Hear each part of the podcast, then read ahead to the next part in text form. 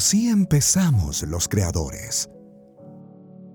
¿Qué tal queridos amigos? Bienvenidos a un nuevo episodio de su podcast y me complace decirles que mi invitada en esta ocasión es Krishna Valdés Ramírez, mejor conocida como Krishna VR. Ella es una artista visual con más de 10 años de experiencia en el mundo artístico y ha logrado exponer su trabajo en el Museo del Louvre, Ámsterdam, España, China, Japón y en los Emiratos Árabes. También ha impartido diferentes conferencias en las ya conocidas TED Talks y actualmente es una de las artistas mexicanas más jóvenes y más influyentes. Y en el episodio de hoy platicamos sobre los sueños, el hecho de reinventarse en este mundo artístico y también su punto de vista respecto al centrarse en las deficiencias. Realmente es un episodio que disfruté muchísimo y espero que igual ustedes.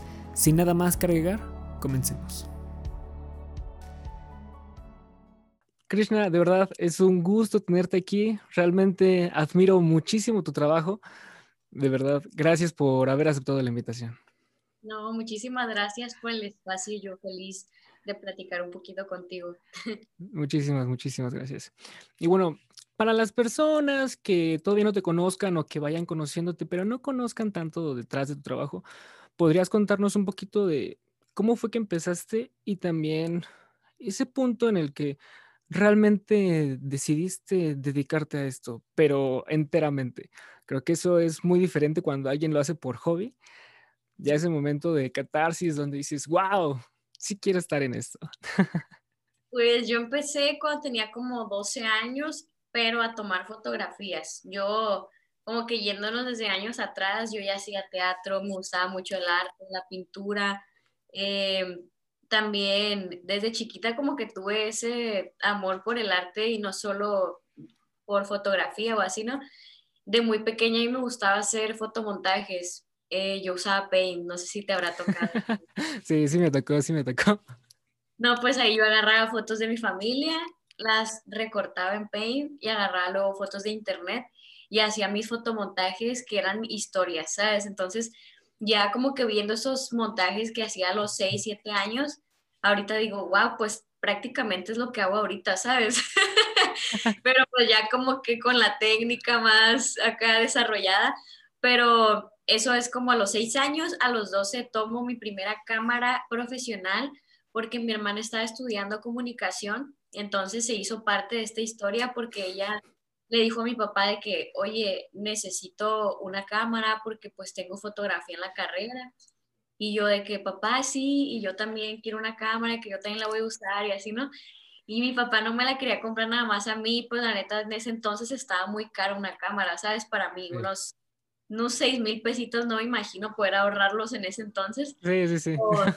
para una semi, ¿sabes? O sea, me acuerdo que pues eh, fue mi primera cámara profesional, empecé a tomarle fotos a mis amigas y luego como que me empezaron a surgir ideas eh, más macabras, oscuras, más conceptuales, como que quería representar algo más que las selfies que veía o de las fotos que veía yo en Facebook que todos se tomaban y empecé como que a juntar varios conceptos de películas, de situaciones, de lo que sea y empezaba a hacerlas conmigo misma porque a veces las ideas estaban como medio difíciles de explicar. Y luego cuando ya me di cuenta que era un poquito difícil como que expresar mis ideas solo con la foto, me descargué Photoshop y aquí empieza esa historia donde ya fui descubriendo mi estilo porque, no sé, imagínate que quieras hacer una criatura, una sirena, eh, cualquier cosa que lees en mitología o en algún libro, es difícil imaginártelo ahora, hacerlo realidad en una sola foto era muy difícil. Y así fue como que nació mi estilo también, que es la fotografía conceptual y pictórica.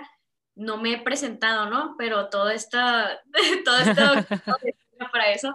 Yo me llamo Krishna Valdés, tengo 21 años, tengo casi 10 años haciendo fotografía conceptual y yo me hago llamar sinceramente como artista visual porque creo que me dedico a contar historias a través de la fotografía y la fotografía es solo mi base, pero dentro de todo mi trabajo hay un concepto, hay un cometido final y pues también hay ahí muchas veces temas sociales, personales. Eh, mi fotografía habla, o sea, ya es que dicen que las fotografías hablan mil, mil palabras, las mías siento que hablan diez mil porque son ideas y un concepto completo que va dirigido a veces hasta solo para la sociedad o para mí misma, queriendo como que contar una historia. Ok, ok, sí, sí, sí, o sea, realmente se siente cuando uno tiene normal acceso al perfil de Instagram, pero también en tu página, o sea, habla muchísimo de ti, de tu carácter, y eso está increíble. Y una también de las cosas que me gustaría platicar es, o sea, el valor de los autorretratos que tienen uno, porque es muy común que cuando alguien se toma selfies o cuando quiere empezar en esta parte de la fotografía con autorretrato, no se siente muy cómodo con sus expresiones. O sea, se ve y dice, no. y siento que esta es una práctica bastante positiva para ellos, o sea, para autodescubrirse. Se me hace uno de los tipos de fotografía que te ayudan a esa autorreflexión, a esa autoaceptación que dices, vaya, porque no cualquiera se atrevería incluso a hacer como que esas expresiones que haces. No, y, y fíjate que al principio que empecé a hacer fotografía pasaba lo de, oye, no te pareces, porque yo de que me maquillaba, me ponía la peluca, eh, todavía lo sigo haciendo, ¿no? Y eh, ya la gente entiende el cometido de mi obra porque pues tiene años conociéndome y quienes llegan a ver mi trabajo como que rapidito se incorporan a, a todo lo que conlleva el personaje que creo conmigo misma. Y muchas veces hasta meses después se dan cuenta que soy yo misma al ver como que los detrás de escena o así, como que piensan que son varias mujeres ahí, ¿no? Eh, y justo ese es el cometido, pues, de que hacer a varios personajes, porque siento que todos tenemos dentro de nosotros como que alter ego, ¿sabes? Como que somos de cierta manera cuando estamos solos, somos así cuando nos pasa esto. Creo que todos tenemos nuestro lado oscuro y nuestro lado angelical, ¿sabes? Entonces, de eso también trata mi obra, de que a través del autorretrato yo poder expresar todas mis caras y hasta aquellas caras que no existen y, que me gustaría tener o expresar de alguna manera y también esos demonios que andan por ahí. y sí, o sea, eh, es que realmente eso caracteriza muchísimo tu estilo. Aparte de toda la postproducción, es este, o sea, las poses que tienes va mucho contigo y eso siento que es de cada quien. Muchas personas estarán tomando tu curso, dirán, ok, quiero hacer fotografías como ella pero es que no están en todo el contexto que tú, que tú tuviste detrás y todavía tienes. Sí, yo, yo justo por eso cuando me piden como que una recomendación para eh, como que tener su estilo y empezar a hacer ya como que sus fotos con ese estilo, con esos colores, yo lo único que les recomiendo es seguir practicando y observar mucho las cosas que son repetitivas, los simbolismos, las, los colores que nos gustan, hasta la película que más nos gusta, por qué te gusta, o ese personaje, por qué es tu favorito y, analizar las cosas un poquito más de a fondo para poder hacer eso parte de, tu arte. Y a mí siempre me ha gustado mucho la pintura, me gustan películas de ciencia ficción, entonces de ahí, de esas cosas con las que tú alimentas tu cabecita, es de donde va a surgir tu estilo. Entonces, hasta lo que ves tienes que cuidar también. Sí, sí, sí, aparte, o sea, el hecho de que te gusten cierto tipo de películas o de series, incluso cuesta mucho trabajo ponerlo en una obra, bueno, siento yo, porque de alguna forma como que no se aceptan de, no, es que no quiero que sepan que la, lo que motivó esta fotografía fue este tipo de series. O sea, y siento que eso es un trabajo eh, constante de esa autoaceptación, de realmente aceptar también qué es lo que te gusta. Y es una buena forma de estarlo practicando, porque si no lo expresaras, simplemente te quedarías para ti y ya cuando quieras contarle a alguien, no te vas a sentir con la misma confianza. O sea, eso ayuda muchísimo. Sí, eso, en eso me ha ayudado mucho la foto conceptual, de que no tengo que explicar de qué estoy hablando, simplemente hablo y, y hay veces que sí tengo ganas de explicar de lo que estoy hablando porque puede ser un tema eh, sensible, pero que necesita ser escuchado por el mundo. Pero hay veces que yo solo espero a que lo interpreten y si no lo hacen ahorita, algún día van a regresar y van a decir, ah, de eso estaba hablando Krishna, o algún día me lo van a preguntar y lo voy a decir. Eh, pero si hay temas que a veces digo de que, ay, no quiero hablar de esto o no quiero que decir que esto me inspiró. Y hay veces que surge simplemente es inevitable no hablar de, del contexto de la obra a veces, ¿no? Pero a mí sí me gusta mucho que la gente se lo imagine y sobre todo ellos solitos lo interpreten, porque eso es lo más padre, cada quien tiene su contexto, cada quien tiene su universo simbólico que es diferente al mío, aunque sean eh, conocidos, hermanos, cada quien tiene una cabeza y un mundo y va a interpretar las cosas súper diferente. Y eso es la verdad, las cosas que más disfruto eh, dentro de lo que hago, que cada quien pueda tener su historia a través de lo que está aquí, pues de que pueda haber una imagen totalmente diferente. Sí, sí, sí, sí, estoy completamente de, acuerdo con ello. Incluso hace poco leí, no recuerdo bien, bien el nombre del filósofo, pero mencionaba esto del arte, o sea, de que toda obra no va a tener, no va a cumplir al 100% con lo que quería comunicar. Porque tú tienes tu contexto y, o sea, tú pusiste parte de ti en ello, pero las demás personas no van a prestar atención a todos esos detalles que tú como la autora pusiste. Y no lo van a interpretar. O sea, se me hace interesante el hecho de que también, aún sabiendo de que no va a tener todo el impacto que tal vez tú quisieras que tenga, lo tiene, incluso de diferentes formas. Sí, y hay veces que hay obras que tú puedes ver y dices de que, ah, no me salió, no comuniqué lo que quería.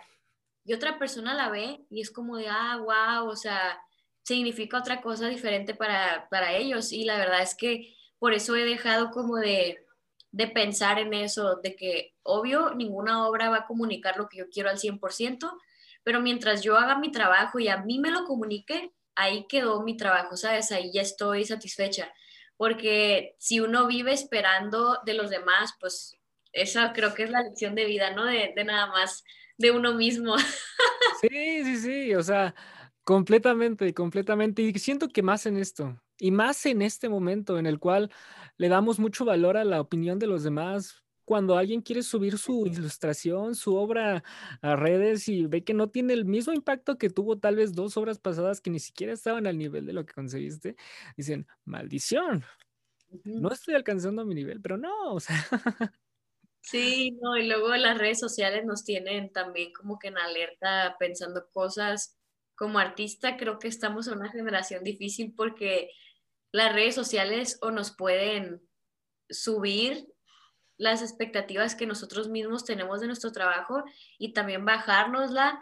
Si una foto, por ejemplo, por el engagement de Instagram, una foto nos no le apareció a todos y a nosotros nos encantó esa foto, ¿no? Imagínate, he visto muchos creadores como consternados de que, ah, me dediqué 10 horas haciendo esta foto e Instagram no la muestra y yo sé que está feo, pero al mismo tiempo digo, wow, ¿en qué, en qué nos estamos basando entonces ahora para darle un valor a nuestro trabajo? Y, y yo la verdad también lo he pensado, ¿sabes? De que digo, 10 horas haciendo esta foto y luego me meto a Insta y veo un pixel y veo que, no sé, 30 mil likes y digo, Ingasu. Y luego al mismo tiempo me dedico a mí misma y digo, hey, eso no es lo importante. O sea, lo importante es que para ti comunique lo que quieres y va a haber personas ahorita o en un futuro que les va a comunicar eso o algo parecido, como dijimos ahorita, pero estamos en esa situación difícil ahorita de las redes, de que pues pasó toda la pandemia y todo lo que podemos observar es a través de las redes sociales. Entonces creo que nos hemos como que también enfrascado un poquito en ese concepto de el valor artista, redes sociales, que no debería de tener mucho que ver.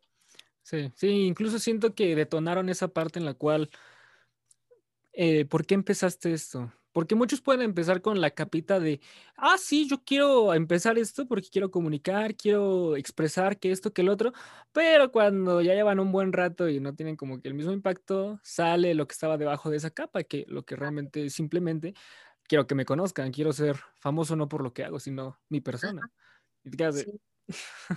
Y, y, chécate, justo hace como una semana puse yo de que una cajita de preguntas, ¿no? Y una chica me pone de que, oye, eh, tengo meses haciendo fotos y no logro visibilidad. Y esa era su pregunta, ¿no? Y justo yo le dije a César, de que a mi manager, oye, ¿qué onda? De que pues yo no, siempre me meto a ver las preguntas, veo su perfil, o sea, neta, yo soy así exhaustiva para responder algo, ¿sabes? De que yo digo, a ver, ¿a qué se dedica? y vi a la chica y de que vi que tenía como, no sé, dos fotos en su perfil, ¿no?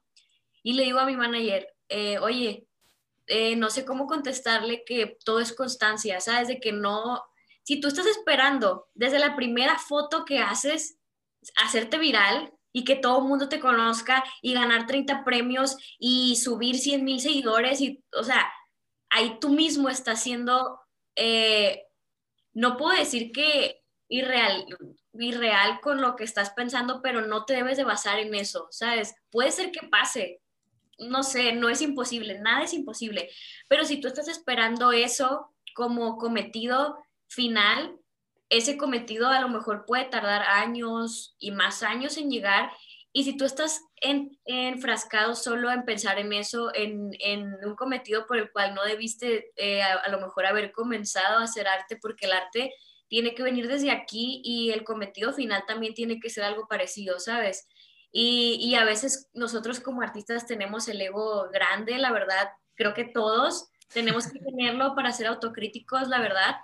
Entonces también ese ego a veces nos hace fijar metas un poquito materialistas que sí debe de, de, tener esas metas materialistas un artista al mismo tiempo que esa pasión por lo que hace, pero creo que lo principal debe ser la pasión. Yo vendo una obra y de verdad primero me emociono porque me compraron una obra que por el dinero que voy a recibir. Y obviamente que necesito ese dinero porque yo vivo de mi arte, pero si tú solo te estás basando en esa parte monetaria o de visibilidad o de a cuántas personas les gusta, va a ser muy difícil para ti en el momento en el que hagas una obra y el público no la reciba como quieres. Eh, yo creo que de esa parte ya, ya aprendía, ok, cuando suelto una hija es porque la quiero mucho, la amo y sigo batallando, o sea, de verdad yo lo que más batallo es cuando no me gusta una obra y, y la tengo que subir porque a lo mejor eh, fue una obra que hice para algo en especial y, y a lo mejor estoy como que en una campaña donde tengo que terminar una y cualquier detallito que no me guste, yo soy de que, oye, ¿sabes qué? Yo la tengo que amar. Entonces, o la voy a cambiar o voy a solucionar estos detalles o la voy a observar. Y, obviamente tengo muchos años en esto y creo que por eso me gusta mencionarlo, porque mi primer consejo así que le daría a alguien es que busque en realidad cosas que salen desde aquí, como, ok, eh, inspirar a los demás, también obviamente empezar a monetizar tu trabajo, pero siempre verlo desde la parte que puedes construir siendo autocrítico y trabajando en tu, eh, en tu arte. Y sobre todo, pues, ser súper constante primero antes de esperar resultados de la nada. Sí, sí, estoy completamente de acuerdo. Y siento que también eso tiene mucho que ver con el entorno en el cual nos estamos desarrollando hoy en día. ¿Cuántas personas por hacer, como lo mencionaste, una o dos fotos han despegado? Pero esos son, o sea, casos mínimos, o sea, es un granito de arena entre toda la playa. Y aparte, ¿cómo no hemos visto que muchas personas se hacen virales por hacerle bromas a su hermana o bromas a su mamá y te quedas de, no puede ser. sí, se hace viral haciendo eso porque yo no me hago viral dándole cariño a lo que tengo. Pero es que también depende mucho, o sea, como lo menciono, la percepción que tenemos por el entorno en el que nos estamos desarrollando, de que todo tiene que ser rápido, ya no le toman mucho eh, el significado que tiene el proceso de hacerlas. Y eso cuesta muchísimo trabajo tal vez desarrollarlo, porque mientras vas empezando te puedes desesperar de maldita sea, ya llevo aquí 10 horas y no estoy alcanzando el nivel de alguien más. Sí, y justo eso que mencionaste es súper importante, es el entorno en el que estamos, es el entorno donde te metes y publicas algo y en un segundo ya está fuera y en dos segundos algo ya puede ser viral y estar en todos lados. Entonces, como ahorita estamos acostumbrados a que todo sea rápido, creemos que también con el proceso de aprender algo debe ser así, pero no somos robots, o sea, cuando estamos haciendo algo, sobre todo si es artístico, es un proceso lento que desespera muchísimo. Yo me sigo desesperando cuando hago a veces una obra que no me sale y no soy entonces la mejor para darles un consejo de cómo no desesperarse porque yo creo que eso es parte del proceso, ¿sabes? Yo creo que es parte del frustrarte, el sentir que no avanzas y no está mal, no está mal un día despertarte sintiendo que, que tienes que ser mejor o que tienes que a lo mejor apurarte en algo, no está mal mientras no te quite el sueño y mientras puedas seguir trabajando y, sigas teniendo como que esa pasión por, por mejorar. Sí, sí, sí, sí, estoy completamente de acuerdo, porque el hecho también de que incluso te desesperas por no estar subiendo nada, por no estar creando más. Pero entonces también no, no es como que seamos fábrica, no es como que seamos máquinas para decir, ah, sí, el día de hoy quiero crear algo. Tal vez sí, tal vez no, hay muchas personas que lo pueden controlar, pero también, o sea, nuestro proceso mental lleva tiempo, lleva tiempo y mejor sacarlo cuando ya lo tienes aquí digerido. ¿Qué? Quiero meterle esto, quiero meterle aquello, quiero sacar estas poses. Porque si simplemente lo haces por estar sacando algo allá afuera, se nota muchísimo la diferencia que tiene. Sí, la verdad yo admiro muchísimo a los artistas que hacen 365, o sea, que suben una foto, pero sinceramente no es mi, mi formato.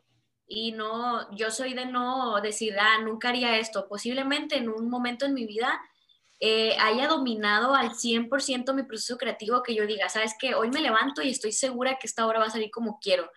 Eh, pero es que es difícil, ¿sabes? Es, es quitarte el miedo a que cuando no te salga algo, de todas maneras lo tenga que ver el mundo. Y en eso yo sí soy súper cuidadosa. Si una hija no está al 100%, bueno, al menos al 80%, donde yo ya la pueda observar y diga que los detalles están como yo quería, en eso sí soy muy perfeccionista, yo, yo siento que a veces sí peco de perfeccionista. Eh, entonces, como ahora vemos un formato donde todos los días tenemos contenido, como que creemos que así tiene que ser también cuando somos artistas. Y yo creo que no, yo prefiero una obra que me impresione y que me deje pensando en ella un mes, a una que, ah, pues la, la veo todos los días y, y a lo mejor no es algo de tanta calidad aunque a mí me impresionan los artistas que hacen 365, que son trabajos espectaculares. De hecho, hay una chica que se llama Fátima Ruiz, que ha hecho este proyecto de hacer fotos todos los días y la admiro mucho por eso y porque la calidad nunca baja, ¿sabes? Es una calidad constante y de una, hay obras espectaculares, pero la calidad se mantiene. Y para hacer eso yo siento que me quiero disciplinar muchísimo más en eso para a lo mejor algún día los próximos años hacerlo, pero mi proceso es como que bien definido de ciertas maneras y me cuesta.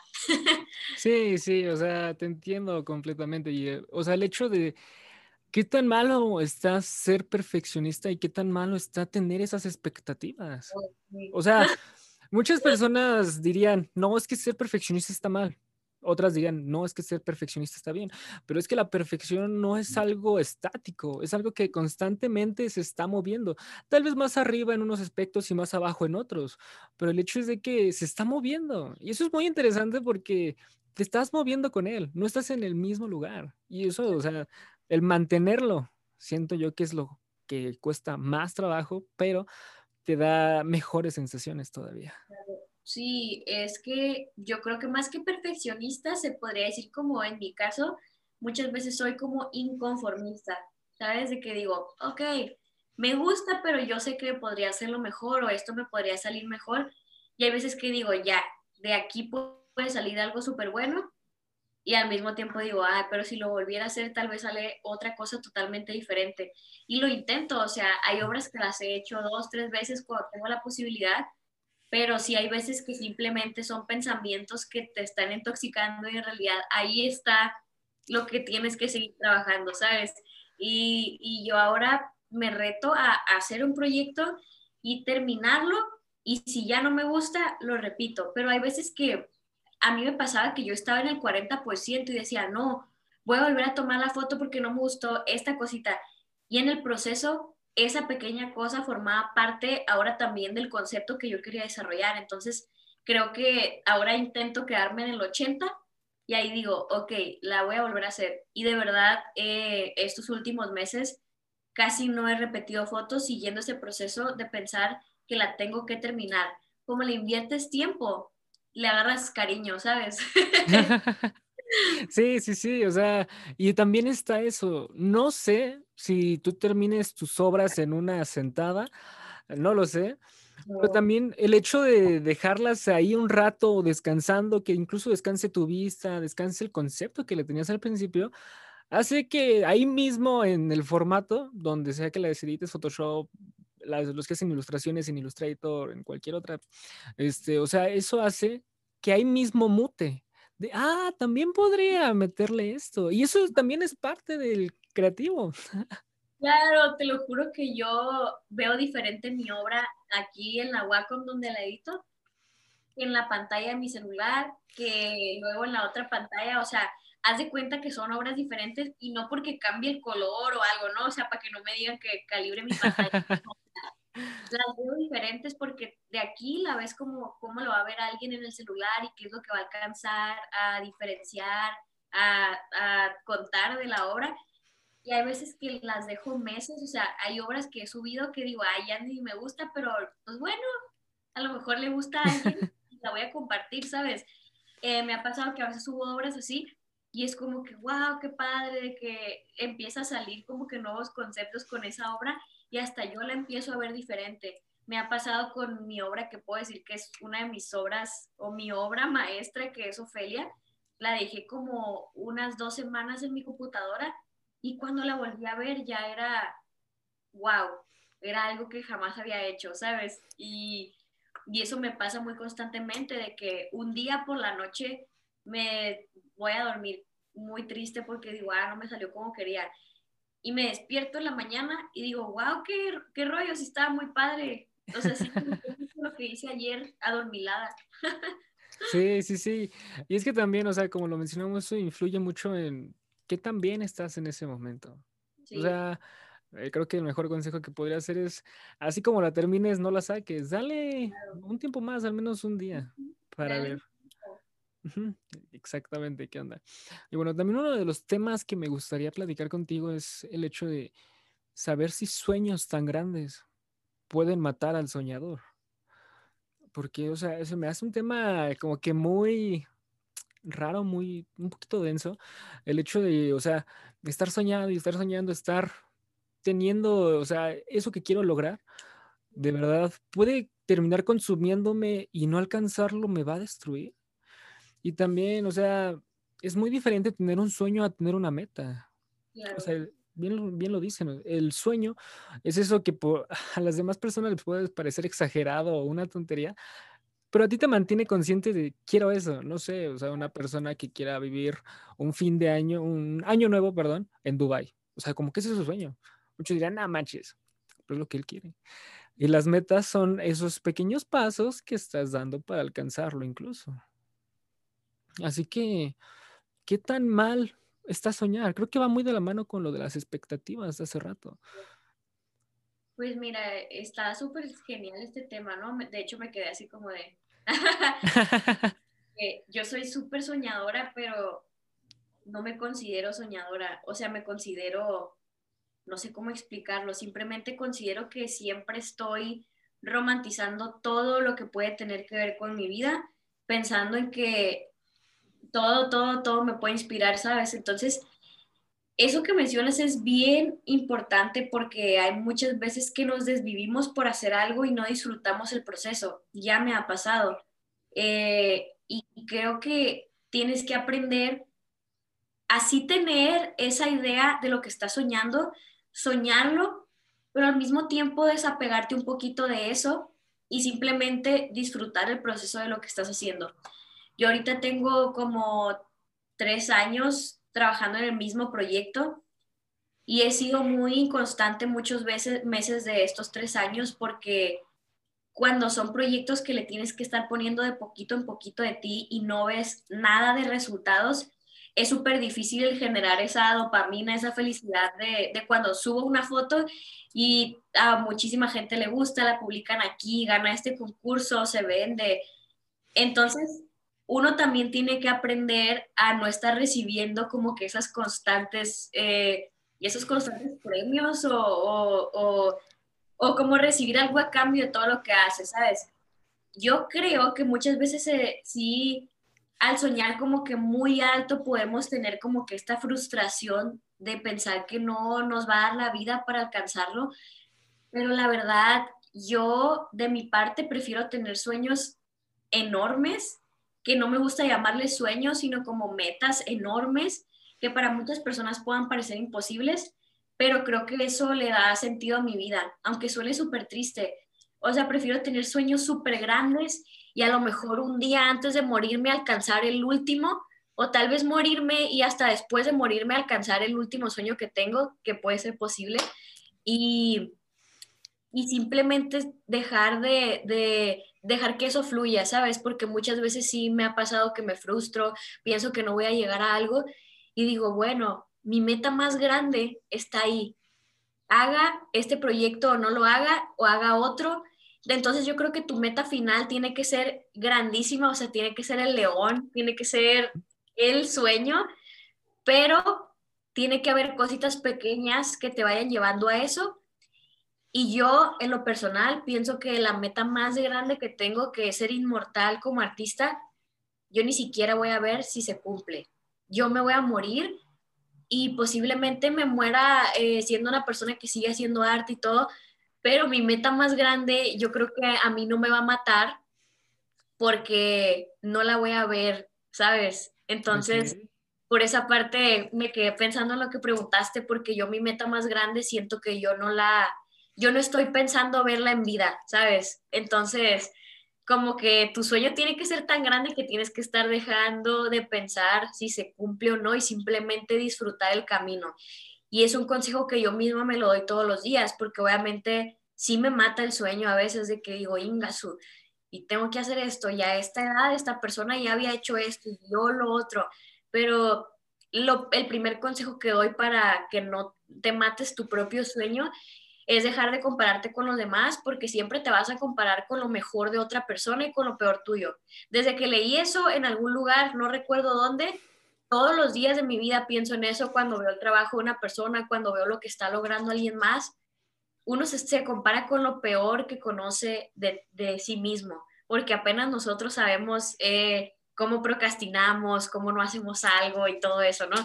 Entonces, dejar de compararte y sobre todo que tu sueño sea tan grande que tu, tu existencia sea, vaya más allá de eso, ¿sabes? Eh, como en mi caso que te digo, yo quiero ser inmortal, eh, quiero que mi trabajo sea como el de Van Gogh, como el de Da Vinci, y para muchas personas puede ser algo súper irreal, para mí no, la verdad, pero tal vez tenga que estar muerta para haberlo hecho realidad, entonces no me mata el sueño porque tal vez me voy a morir feliz, me voy a morir feliz pensando que mi trabajo se va a hacer inmortal, se haga o no, así voy a estar eh, pensándolo. sí, es que se me hace una perspectiva muy diferente la que estoy escuchando contigo, porque muchas personas que me ha tocado platicar incluso igual de este tema respecto a los sueños, qué tan grandes tienen que ser, este, me dicen, o sea, es que céntrate en el presente. O sea, si quieres, por ejemplo, si quieres, por ejemplo, no sé, eh, como lo mencionas, hacerte inmortal, vivir de esto en algún futuro, lo más fácil que puedes hacer para trabajar en ello es empezar a moldear tu presente. Claro, es que sí.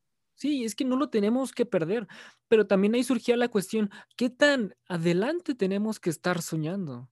O sea, volarnos e irnos hasta viejitos o incluso después de la muerte, que en esta, en esta, no había escuchado a nadie que lo dijera así, dije, vaya, o sea, hace bastante clic. pero te comento lo de en ese momento, sino soñar a uno, dos años, porque en esos uno o dos años como que tienes ese sentimiento de urgencia de, ok, se me está acabando el tiempo, tengo que trabajar por ello, y como que te pones un poquito manos a la acción, pero repito, son dos formas de verlo completamente diferentes, pero que al fin y al cabo te hacen trabajar en lo que te apasiona, en lo que te gusta y lo estás haciendo. Sí, y justo eso de disfrutar el proceso es como una traducción a el presente es lo único que tienes y la verdad es algo que a mí me cuesta mucho porque justo como tengo sueños tan grandes, siempre estoy pensando en lo que vaya a pasar con eso y lo otro, pero la verdad yo ya también he, aprendido un poco a no te hagas expectativas. Yo lo sueño con todas mis fuerzas, de verdad, hasta hay cosas que las sueño y lloro pensándolas pero eso a mí me genera una emoción, ¿sabes? Y, y, hay cosas que a lo mejor soñaba de, de, chiquita que ahorita ya ni me acuerdo. Entonces, pero es el sentimiento que yo tenía en el presente. Entonces, posiblemente en 10 años yo te diga, ¿sabes qué? No quiero que nadie se acuerde de mí. Creo que no, ¿no? Pero no sé, yo no sé quién voy a ser en 10 años. Espero ser la misma por la que estoy trabajando ahorita y, y sé que sí, pero lo que me refiero es que sí, lo más importante lo tienes ahorita. Y justo si estás soñando algo súper grande, no puedes hacer nada más que trabajar ahorita por eso. Y por más que exista la ley de atracción y en lo que sea que creas, es ahorita. Y eres tú quien tiene que trabajar por eso. Eh, por más que se lo pidas al universo, Y el universo no te lo va a dar si estás nada más esperando a que llegue. Tienes que sentarlo y trabajar por eso. Y de verdad, te lo prometo que va a llegar. Ay, yo, si no me, me reclaman a mí. Perfecto. y es que, o sea, sí, realmente el hecho de estar trabajando, por ello, sí, o sea, lo que mencionas tiene muchísima, muchísima razón, pero también depende cómo lo quieras implementar. Por ejemplo, ahorita es nuestro punto de vista, el tuyo, el de la persona con quien platiqué, incluso el mío están aquí, pero no es como que se lo vayamos a imponer a alguien más. O sea, incluso está el ejemplo de los silencios incómodos en una conversación. Hay personas que les molestan de, no, o sea, tengo que estar hablando. Pero ¿por qué? Exactamente, ¿por qué? ¿Qué tal la otra persona está disfrutando incluso de esos silencios y no tiene problema? Pero tú llegas y los empiezas a mover y, o sea, ya estás imponiendo tus creencias ante las, los de las demás personas. Y, o sea, creo que hay que tener un poquito de empatía en ese aspecto de, saber qué onda y qué compartir. ¿Y con qué quedarse? ¿Con qué quedarse? Posiblemente muchas personas estén escuchando esto y digan, no, no estoy de acuerdo con ello, con esto sí, pero creo que eso es lo mejor. O sea, ponerse a pensar en lo que están platicando de, ah, ok, pero yo también podría verlo por esto. Y eso incluso va con, lo, como lo mencionaste, con, nuestros con nuestras referencias en el arte. Unos están defendiendo una cosa, otros hacen otra desde otro punto de vista, incluso el mismo fin desde dos cosas diferentes, pero tú tienes tu propio criterio de decir, ok, me quiero quedar con esto y con esto. No tengo que prestar atención realmente a todo, porque si son dos posturas completamente peleadas, te quedas de diablos. Sí, cada quien tiene su forma de seguir, de pues simplemente de ver la vida, ¿sabes? Entonces ahí ya tenemos como que opiniones diferentes y, y ninguna está mal, y ningún está bien. Simplemente es lo que más nos funciona. Y creo que mientras nos funciona a nosotros, está bien, no estamos afectando a nadie más. O quiero pensar. Pero también estamos en una situación, en un diálogo en el que te están diciendo reinvéntate. A cada rato tienes que reinventarte. Y o sea, ¿qué tan bien está eso? porque ni siquiera estás disfrutando esa ola que agarraste, ni siquiera estás disfrutando ese estilo. Eso nuevo que quieres implementar a tus obras y ya te están diciendo, no, te estás quedando obsoleto, vete a lo siguiente. O sea, ¿qué tan bueno es reinventarse? ¿Hasta qué punto puedo estar haciéndolo? Ya después de que dominé al 100% una técnica, la dominé al 80% y le puedo implementar otra cosa. Porque siento que muchas personas como que dicen, ah, no, sí, tengo que estar al margen, tengo que estar al pendiente, tengo que estar en tendencia. Pero ¿por qué esa tendencia? Ah, yo creo que está padre siempre estar en tendencia de saber lo que está pasando, estar actualizado con el mundo, la vida, pero eh, si a ti te gusta a lo mejor reinventarte aprendiendo algo nuevo, incorporándolo en tu arte, está genial.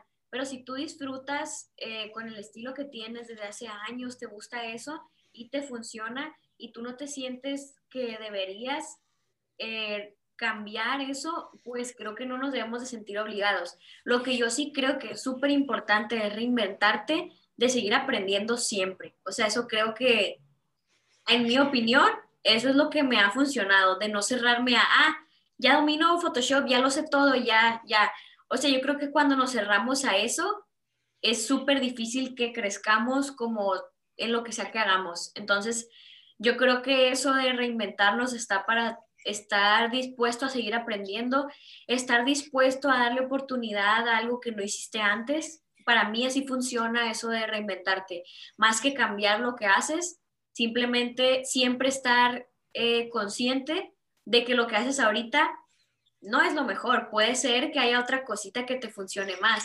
Entonces, en eso yo te digo que sí soy muy inconformista, ¿sabes? De que por, por más que yo ame el trabajo que hago ahorita, estoy consciente que posiblemente en 10 años haya otra cosa que lo haga eh, realizarse de mejor manera o tener un plus. Yo creo que sí quisiera siempre estar a la vanguardia porque yo siempre digo de que no me quisiera quedar como el blockbuster habiendo Netflix, ¿sabes? Entonces, por eso sí, sí, para mí sí es importante, pero sí para una persona y un artista ya consolidado no lo es, es súper válido, cada quien. O sea, Pero en mi caso, que yo estoy en una generación muy joven, yo creo que yo le enseño un poquito al mundo en lo que estamos, porque soy joven, o sea, igual que tú, entonces creo que somos parte de, eso, de mostrarle al mundo lo que está pasando, la vanguardia, lo nuevo, entonces en cuestiones de tecnología, ciencia, lo que sea, yo creo que sí tenemos que estar viendo qué pasa, porque todo eso puede ser parte de nuestro arte y cualquier cosita nos puede hacer crecer. Entonces, siempre eh, estar abierto a aprender y a cambiar, pero siéndole fiel a lo que te gusta y a tu estilo sobre todo. Sí, sí, sí, o sea, y lo que mencionas eh, hace mucho clic conmigo con que es la, la naturaleza, puedo atreverme a decir, de un creativo, o sea, la normalidad de un creativo más bien, porque ellos tienen curiosidad por saber qué onda. Tal vez no lo están implementando en sus obras, pero quieren estar aprendiendo, o sea, reinventándose acá arriba, más no estar como que agarrando todas las tendencias de, o sea, un ejemplo muy burdo, ahorita TikTok, subir todas mis obras a TikTok. O sea, está bien quien lo haga, está perfecto, pero pues no le vas a dedicar el 100% a ello, porque tú sabes que lo que te quieres entrar es otra cosa. Y, o sea, ese hecho se me hace bien, bien interesante. O sea, saber que, pues, como lo mencionaste, aún siendo jóvenes, se puede lograr eso, pero ¿cuántos años llevas trabajando? Muchas personas tal vez empezaron poco más tarde o muchísimo más tarde que tú. Pero eso no quiere decir que con las horas dedicadas eh, no se pueda lograr algo también impresionante para ellos, para ellos. Y tienen que tener muy en claro que sus posibilidades y sus logros, o sea, qué es el logro para ellos. Y como lo mencionaste, todo el tiempo nos vamos a estar comparando con alguien, creo que vamos a estar siendo infelices. El hecho de decir, no, es que esa chica ya consiguió exposiciones en Tokio, en otros países, ya está vendiendo sus obras. Pero uno que diga, ok, yo estoy reconociendo que las personas que me importan les está gustando esto. Esto es un logro para mí. Y es que lo es. En el punto en el que vayas empezando, eso es súper válido. Yo siento que le tienes que dar el suficiente valor, no como de, ah, sí, ya pasó, o estar pensando, nada más le dan me gusta porque les caigo bien. Porque también siento que esa es una forma de degradar el trabajo que le has estado dando. Y súper eso que dices también está, eh, es una parte difícil cuando somos artistas, el darle el valor a lo que haces y creértela. Al principio es súper difícil y 10 años después lo sigue siendo. Que tú sabes si quieres seguir batallando con eso o aplicar la de fake it till you make it, que a mí me ha funcionado mucho, que es como, pues haz como que lo eres hasta que lo seas, ¿sabes? Y, y, eso es para tener como más confianza en ti mismo, en tus proyectos, en todo. Y pues la verdad, eventualmente eh, te la terminas creyendo, así como en la universidad o antes de la uni, en la prepa, que no sabías un tema y lo leías rapidito. Y luego el maestro te decía de que, ah, era, sí, sabías. Y era porque en realidad es la confianza que tú emanas y eso es en todo, en lo que hagas, en, el arte, si te dedicas a otra cosa. Primero tiene que haber esa confianza saliendo de ti para que la primera persona, así sean tus papás, quien sea, también emane esa confianza cuando hable de tu trabajo, cuando lo comparta, cuando, o sea, pero primero tienes que ser tú, porque si no eres tú, que, o sea, ¿quién? ¿Sabes? Entonces, ya que esa confianza la, la, la tengas, o si no la, la trates de hacer, eh, creo que ya puede ser otro paso, en realidad como que poder darle esa fuerza a lo que haces y el valor a lo que haces. Sí, sí, lo que mencionas este, también me suena muchísimo porque ¿cuántas personas cuando van empezando en esto, sus, sus familiares le dicen, ¿en serio te quieres dedicar a esto? Te puedes morir de hambre, pero también como lo mencionas, con la seguridad que lo estés proyectando, van a decir, ok, va en serio. Sí, sí, e incluso hay personas que no tienen como que esa forma de expresión tan explosiva y dicen, ok, esto es una maravilla, tal vez es la primera, tal vez no sea tan buena, pero para mí es una maravilla. Otras personas este, simplemente son más retraídas y se quedan así de, ah, esto fue lo que hice. Y no está mal, o sea, cada persona es diferente y cada carácter es diferente, pero eso no degrada o enaltece el trabajo que le han dedicado. Sí, según yo, ya no, ¿no? Pero yo según me consideraba como extrovertida antes, ¿no?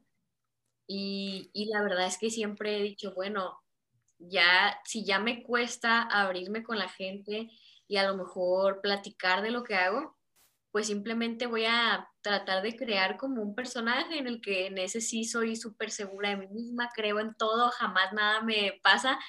Y la verdad es que ya me quedé con ese personaje. Ay, yo así no decía. Pero está bien, porque igual sigue siendo parte de ti.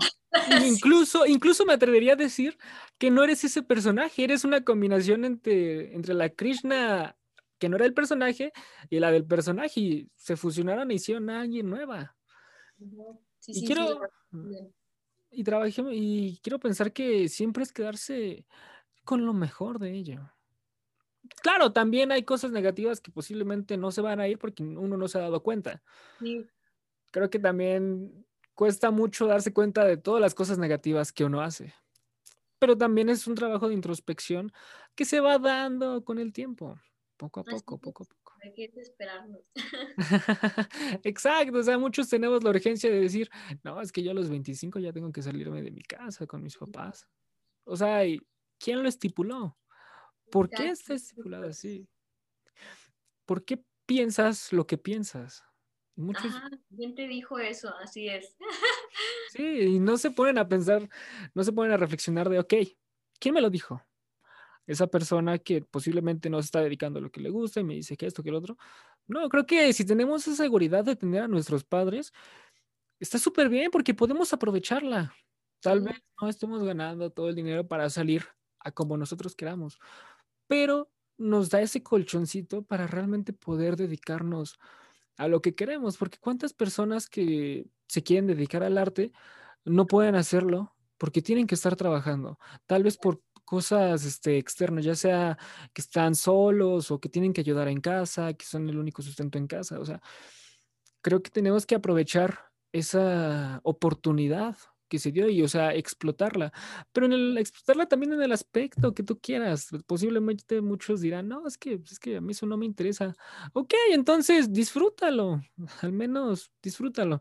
No quiero decir que unos van a tener bueno, sí, unos van a tener más que otros, eso es normal, pero tampoco por eso vas a menospreciar y como una persona dice, no, es que hay personas que estarían peor que yo, entonces no me puedo sentir mal.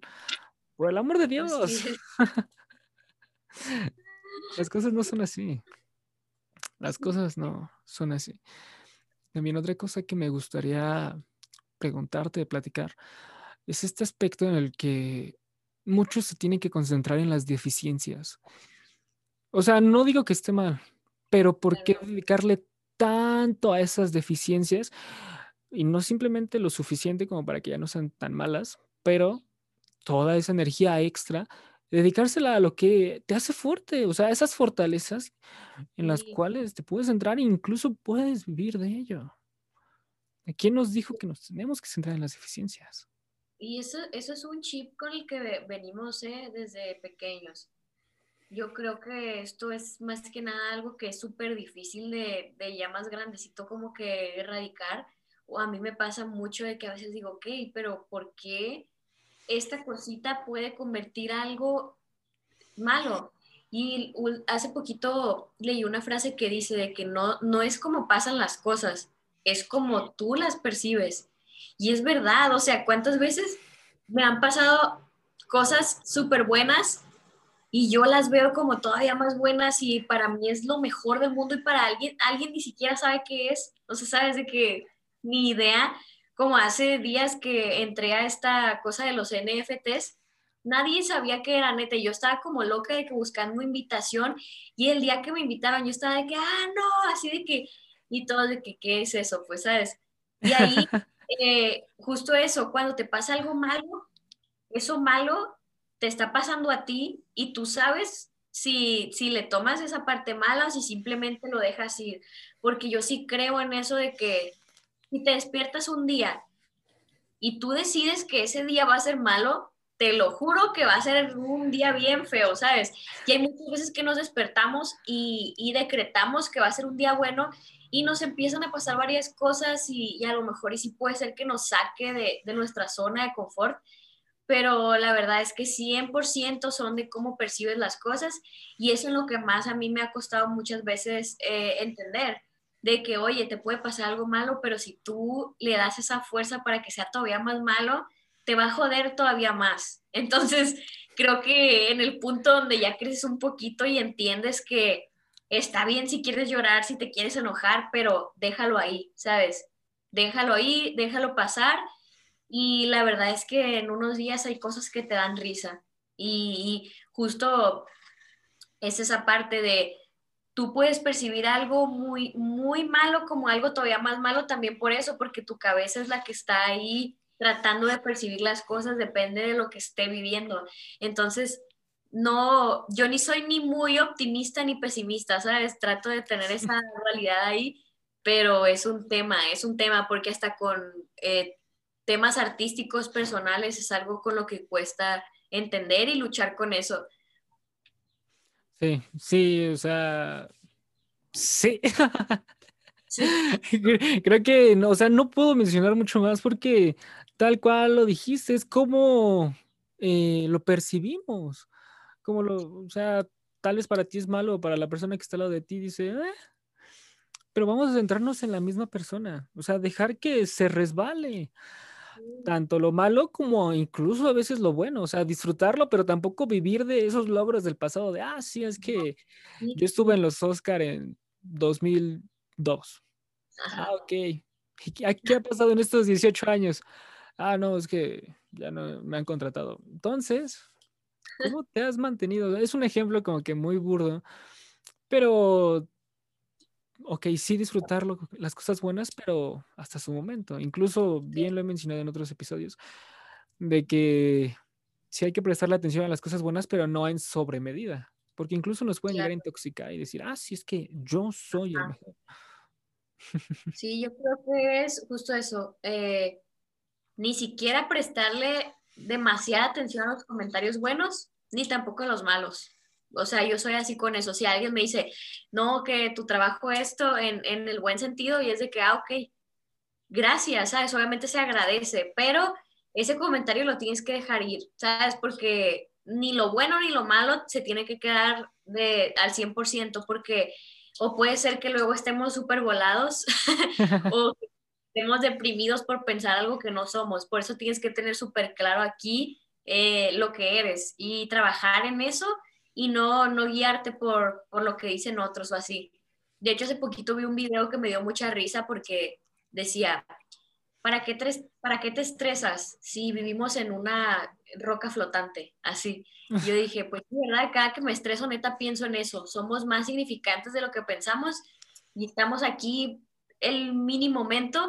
¿Para qué vas a desperdiciar ese mínimo momento que nadie se va a acordar después en, en algo negativo? Pero pues obviamente que es difícil, ¿no?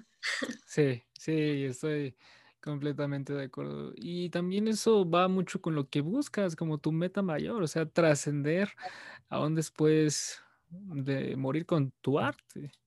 O sea, estás consciente de ese mini momento que dices, ok, trataré de alargarlo otro mini momento más, otros dos mini momentos más. o sea, quieres estar ahí. E incluso, no sé, tal vez incluso quieras inspirar a alguien más. Y también ese es un tema, porque muchas personas dirían que este, por tener esa habilidad, tienes que darle a los demás. Pero, ¿por qué? O sea, no quiero decir que esté mal. O sea, está bien, e incluso nosotros que estamos empezando, encantados de que compartan con nosotros. Pero, ¿por qué este, tengo que hacerlo así? Me están forzando a, incluso si no lo haces, te, va, te vende, no, no puede ser, o sea, ya te dimos, ya el mundo te dio mucho, ahora tú regrésale un poco.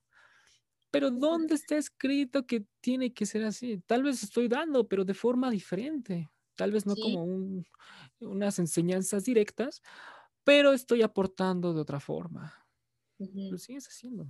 Sí, en eso, en eso sí creo yo que el mundo te da algo y yo sí me siento con la necesidad de regresarlo de alguna manera y no siempre tiene que ser que todo el mundo se dé cuenta, puede ser una pequeña acción que ni siquiera tenga que ver con algo de mi trabajo, pero yo creo que es muy raro cómo todo es una conexión y todo no es un, no lo puedo decir como un favor, pero siempre alguien o algo te va a ayudar a llegar a eso que quieres. Entonces, tú puedes ser ese algo o ese alguien que le hace llegar a otra persona a algo que necesita y puede ser algo súper simple como darle el paso cuando estás manejando, o sea, son cositas tan simples que son un efecto mariposa que no debes estar pensando que se te devuelva a ti, pero yo creo que con tu trabajo puedes hacer mucho más que, que, eso, ¿sabes?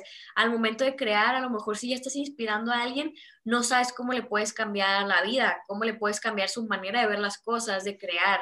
Entonces, para mí eso ya es como un mini favor que tú le devuelves al universo por haberte dado algo. Y, justo es parecido a lo que dices y se me hace importante. No, no tienes, no estás obligado hacer algo por alguien o ayudarlo por eh, tu trabajo, pero creo que cuando lo hagas es algo que sin pensarlo se va a regresar de alguna manera. Así que siempre está mejor estar pensándolo de manera positiva.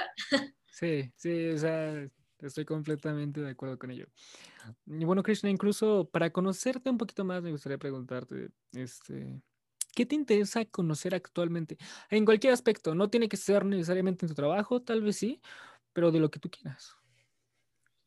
Ahorita ando con dos temas, ¿sabes? He estado investigando de que otros planetas, la luna, eh, hay por ahí eh, un viaje próximo a la luna que pues me emociona un chorro y es como que, wow, somos más que la Tierra, ¿sabes? Eso es lo, lo difícil de... Tú lo sabes, todos lo sabemos, pero en realidad pensarlo para mí es algo bien padre. Y otro tema es que pues ahorita cada vez la tecnología avanza más, ya me siento la más señora, ¿sabes? Ahorita estoy investigando un chorro de que los bitcoins, de esas cosas de transacciones como ya más tecnológicas que yo jamás había escuchado y estoy aprendiendo mucho ahorita porque justo acabo de entrar en los non-fungible tokens, entonces estoy como entre esos dos temas, ¿sabes? Ciencia y tecnología que justo te lo mencioné ahorita, todo eso también forma parte del arte, pues entonces eh, en eso estoy, la más científica y la más tecnológica.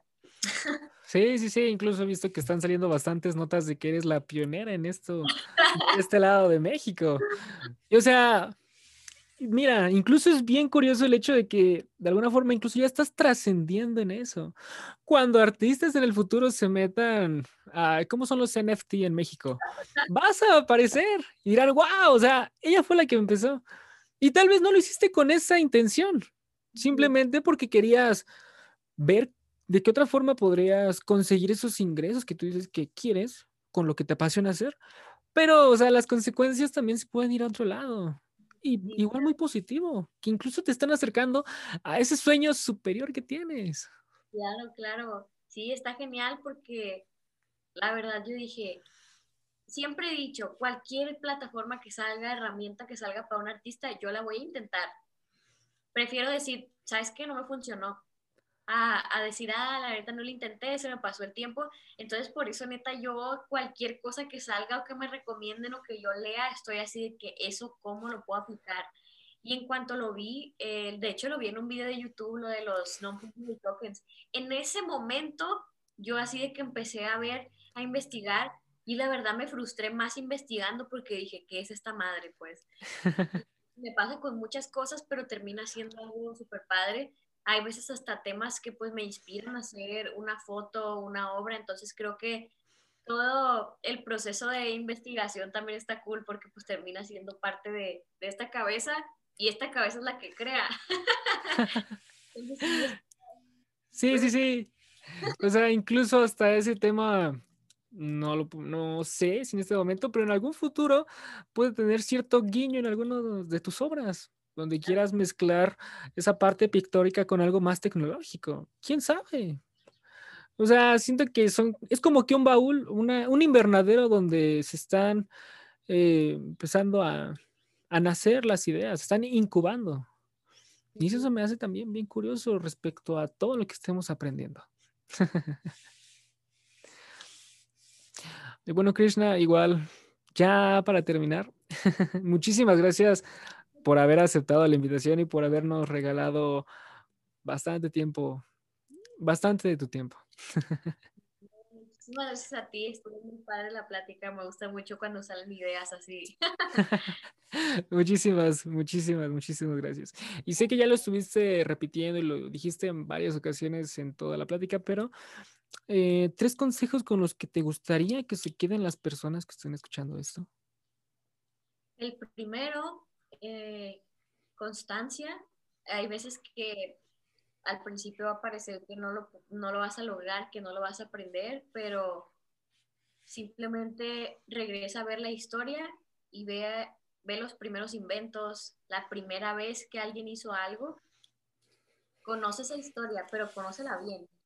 Eh, cuántas veces se intentó, cuántos bocetos, o sea, investiga bien para que veas que no eres la primera persona que le va a fallar a lo mejor 10 veces y la onceava ya o mil veces, o sea, nunca se sabe, pero siempre estás un, paso más cerca, ¿sabes? Cuando lo estás intentando, estás siempre un paso más cerca. Eh, la segunda, pues, eh, todo su tiempo, no te desesperes, ese es un consejo que también yo me doy a mí misma, no te desesperes porque a veces sentimos que no tenemos tiempo, pero justo hace poquito me inspiró mucho un, un texto que escribió Guillermo del Toro, que él solito está escribiendo, escribió un tuit pues de que él a los 20 sentía que ya no tenía tiempo, pero que ahorita 30 años después él puede decir que todavía le queda muchísimo tiempo. Entonces a veces nos desesperamos, aunque ya no estén jóvenes, no se desesperen, o sea, eh, mientras tengas vida tienes una oportunidad y espero poder seguir pensando así de viejita, ¿sabes? pero ese es mi segundo consejo y el tercero es una frase que desde que la escuché también me inspira mucho y dice así, la dedicación naturalmente crea talento, desafortunadamente el talento natural no crea dedicación, que es muy parecido a lo primero que te acabo de mencionar. Hay personas que nacen con un don, sí las, sí las hay, de verdad, hay personas que nacen y ya tienen esa chispa para el deporte, para esto, para lo otro. Hay una chica que nace alta y ya por ende es buena para esto, lo que sea. Pero de verdad eso es todo lo que importa, yo creo que no. O sea, yo creo que una persona puede nacer con muchísimo talento, pero ese talento va a ser un talento desperdiciado si no hay práctica, si no hay dedicación, si no hay perseverancia. Y del otro lado, puedes tener a esa eh, persona que a lo mejor lo sigue intentando, tiene años y años y años en lo mismo, pero eventualmente si esa persona le dedica ese tiempo que la otra persona no le dedicó y se lo dedica al doble, se lo dedica al triple, al cuádruple, porque no tiene ese talento y a lo mejor no es bueno para eso, de verdad, esa persona sí puede trascender en lo que hace de esa manera. Y sí si tenemos intoxicado ese concepto de la perseverancia y de la constancia es porque siempre que nos presentan a los personajes que admiramos, solo nos plasman su éxito muchas veces. Entonces, estudia muy bien a las personas que admiras y cuida muy bien también a las personas que admiras, porque de eso también van a surgir muchas de tus ideas. Cuida a quienes admiras, a quienes escuchas y cuida tu círculo y muchas veces tu círculo también puede ser la persona que escuchas en el podcast, el video de YouTube que ves, tu familia, tus amigos, pero también las personas que admiras forman parte de tu círculo más cercano porque es a quienes más escuchas. Entonces, siempre ten cuidado con eso. No, no digo que no estemos intoxicados ahorita por todo lo que pasa, escuchamos, pero también somos muy culpables de, de quienes admiramos y a quienes seguimos, a quienes escuchamos, así que mi tercer consejo sería ese también. Cuida mucho quienes te rodean, con quienes estás, lo que escuchas, lo que comes y lo que comes en sentido figurado. Porque todo lo que ves también es parte de lo que vas a crear después. Ok, sí. O sea, no había visto esa parte que incluso las personas a quienes admiramos son parte de ese círculo cercano, pero tiene mucho sentido porque es a quien más le estamos prestando atención y le abrimos esa puerta para que influya en nosotros. O sea, no lo había visto por ese lado. Yo siempre decía, cuida mucho lo que consumes, cuida el no estar todo el tiempo consumiendo eh, contenido basura, pero también depende de qué sea contenido basura, tanto para ti como para mí, como para la otra persona. O sea, pero ese aspecto en el cual lo mencionaste, de que incluso esas personas que tanto admiras, que tanto sigues, son parte de tu círculo cercano por esa razón, porque le abriste esa, esa puerta de tu vida, esa puerta de tu mente, de tu corazón, para que esté nutriendo eso, esa incluso pasión. O sea, y hasta quien sigas en Instagram va a ser parte de tus pensamientos. Entonces, de verdad, hasta, hasta ahí a las personas que sigas, ¿qué te aportan? Pues, ¿sabes qué, qué es lo que te están añadiendo a tu universo simbólico? Yo, a lo mejor hay personas que no te añaden nada más que te dan risa a sus videos y eso también está bien. O sea, tú decides, eh, pero mientras tú estés consciente que tú lo decidas, está bien porque hay muchas personas que ni siquiera son conscientes de eso, entonces por eso me gusta mencionarlo. Sí, sí, o sea, no son conscientes de qué es lo que están eligiendo y por qué lo eligieron. Si sí fueron ellos o fue todo el contexto en el que te desarrollas, sí. y es que también es como que un tema que se puede debatir después, o sea, el hecho de, ¿realmente mis decisiones son mías o simplemente son lo que vengo arrastrando de todo el contexto y todas las historias que he estado recibiendo? o el contexto en el que crecí o en el que he estado en la escuela o lo que sea. Eh, es bien difícil cambiar creencias y eso es parte de nuestras creencias. Sí, sí, completamente, estoy completamente de acuerdo. De verdad, muchísimas gracias por esta charla. En serio, muchísimas gracias. Y bueno, para las personas que quieran conocer un poquito más de tu trabajo, que incluso quieran conseguir uno de tus cursos para ver cuáles son las técnicas o algunas de ellas que tienes detrás de todo? Pues justo ahorita estamos por abrir ya como unos 15 días una sección de cursos en mi página. Eh, ahorita lo que tenemos es que tenemos cursos en vivo, o sea, tú compras ahí el producto del taller en mi tienda en línea y lo que va a haber próximamente son cursos ya pregrabados donde los vas a poder tomar ahí. Mi página es krishnawr.com diagonal tiendas y ahí quieres checar los productos que tenemos, los talleres que vamos a tener. Eh, mi página web es esa. Estoy en todas las demás redes sociales como arroba by, by de como por, pero es by, B, Y, Krishna, K-R-I-S-H-N-A-V-R. Así estoy en todos lados, en Twitter, Facebook, en, eh, aquí en Instagram. Eh, y pues esas son mis redes, ahí subo siempre mis obras. Y pues si me siguen ahí pueden también estar como que conociendo el proceso de muchas otras. Sí, excelente, excelente. Por cualquier cosa, ahí igual se los dejo para que lo tengan más directo. y bueno, yo soy Rodrigo Torres. Este, mi, aparezco en mis redes sociales como rt.crimson. Por si tienen curiosidad saber de qué es, más es lo que hago. Y recuerda, yo confío en ti. Bye.